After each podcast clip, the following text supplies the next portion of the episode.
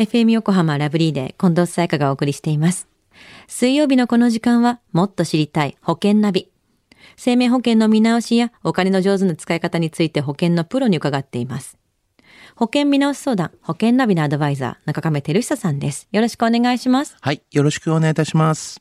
さあ、中亀さん、夏の疲れが出る頃だと思うんですけども、日常生活で何か意識していることってありますか？うーん、そうですね。まずはやっぱりあの睡眠とかですよね。はいまあ1日6時間ぐらいは寝ないといけないかなとは思ってますし、うんうん。あとはまあ食事ですかね、やっうぱり。んうん。たくさん食べてますけどね、中亀さん。もう食べ過ぎないようには気をつけてますけど、はい。でも本当睡眠って次の日のパフォーマンスに直結してますもんねそ。うですよね。大切ですね。では中亀さん、今週の保険の話は？今週はですね、うつ病になった方への保険加入についてお話をしたいなというふうに思います。あの、うつ病は、まあ、心の、まあ、病気でね、決して珍しい病気ではなくて、うんまあ、生涯を通じて、まあ、5人に1人がね、この、患うと言われてるんですよね。うん。まあ、コロナもあって、こう、最近ね、増えている病気でもありますよね。そうですよね。なんかこう自分だけは大丈夫って思っちゃいけない病気の一つですよね。うん。うつ病になると働くことが難しくなったりして、そうすると当然お金の不安って出てくると思うんですけれども、そのあたりではどうしたらいいんですかね？そうですよね。あのーやはり病気のね、治療のため、診療代だったりとか、うんまあ薬代だとかが必要になる一方、休職やもう退職によりね、こう収入は減ってしまいますよね。はい。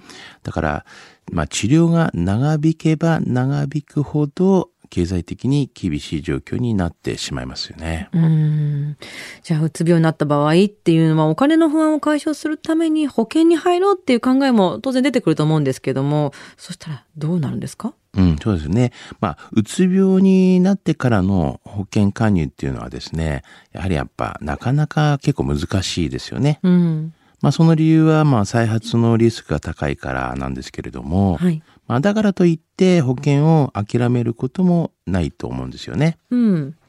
例えば以前に中亀さんがおっしゃってた告知義務の項目が少ない引き受け基準緩和型保険とかだったり、あの告知義務のあのない無選択型保険があるっていう話もしてましたけど、そのあたりどうですか、まあ、そうですよね。まあそういった保険もありますし、うんあの、まあ普通のね、死亡保険っていうものではね、そういったものがあるんですけれども、はいまあちょっと医療保険っていう形ではね、そういったものちょっとないんですけども、うん。まああの、その普通の死亡保険の中では、うつ病が治ってからだとですね、はい。まあ5年以上経過していれば、まあ加入しやすいというのもありますし、うん。まあそれからこう、うつ病が治ってから5年以内でもですね、うん。まあ現在健康であることを、まあお医者様にね、証明してもらえば、うん。まあ保険会社のこう審査が通りやすくなりますよっていうこともありますよね。なるほど。まあ一定の期間が経ってたりとか、まあお医者さんが証明してくれたりっていうのは、なんかがん保険とかにも通ずるものがあるような気がします、まあそうですよね。まあ。まあ、諦めないでっていうところですかね、探すことに対して。そうですね。諦めないで、まずはね、聞いていただきたいなと思いますしね。はい。では今日のうつ病になった場合の保険加入についてのお話、知得指数は？ズバリ98です。あの、引き受け基準緩和型や、あの、無選択型のね、保険も、まあ、先ほど言いましたけど、ありますが、あの、まあ、やはり保険料がね、どうしても、まあ、割高になってしまうんですよね。うん。まあ、死亡保険という形なんですけども、うん。まあ、できれば、まあ、医療保険にね、やはり、なるべく早く、まあ、保険に、まあ、入っておくのをお勧めいたしますよね。入れなくなる前にね。そうですよね。うん。それから保険に加入するときは、お金をサポートしてくれる、まあ、国のね、公的制度も十分に調べた上で検討していただきたいなというふうに思いますね。うん。まあいろんなね、まあ、ハードルもあると思うんですけども、まず相談してみたらどんなものがあるかっていうのがわかりますからね。そうですね。はい。今日の保険の話を聞いて興味を持った方、まずは中亀さんに相談してみてはいかがでしょうか。無料で保険見直しの相談に乗っていただけます。インターネットで中亀と検索してください。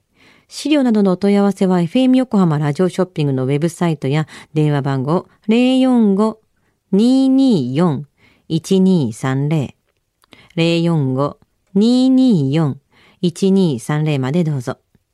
そして最後に保険ナビは、ポッドキャストでも聞くことができます。FM 横浜のポッドキャストポータルサイトをチェックしてください。もっと知りたい保険ナビ。保険見直し相談、保険ナビのアドバイザー、中亀照久さんでした。ありがとうございました。ありがとうございました。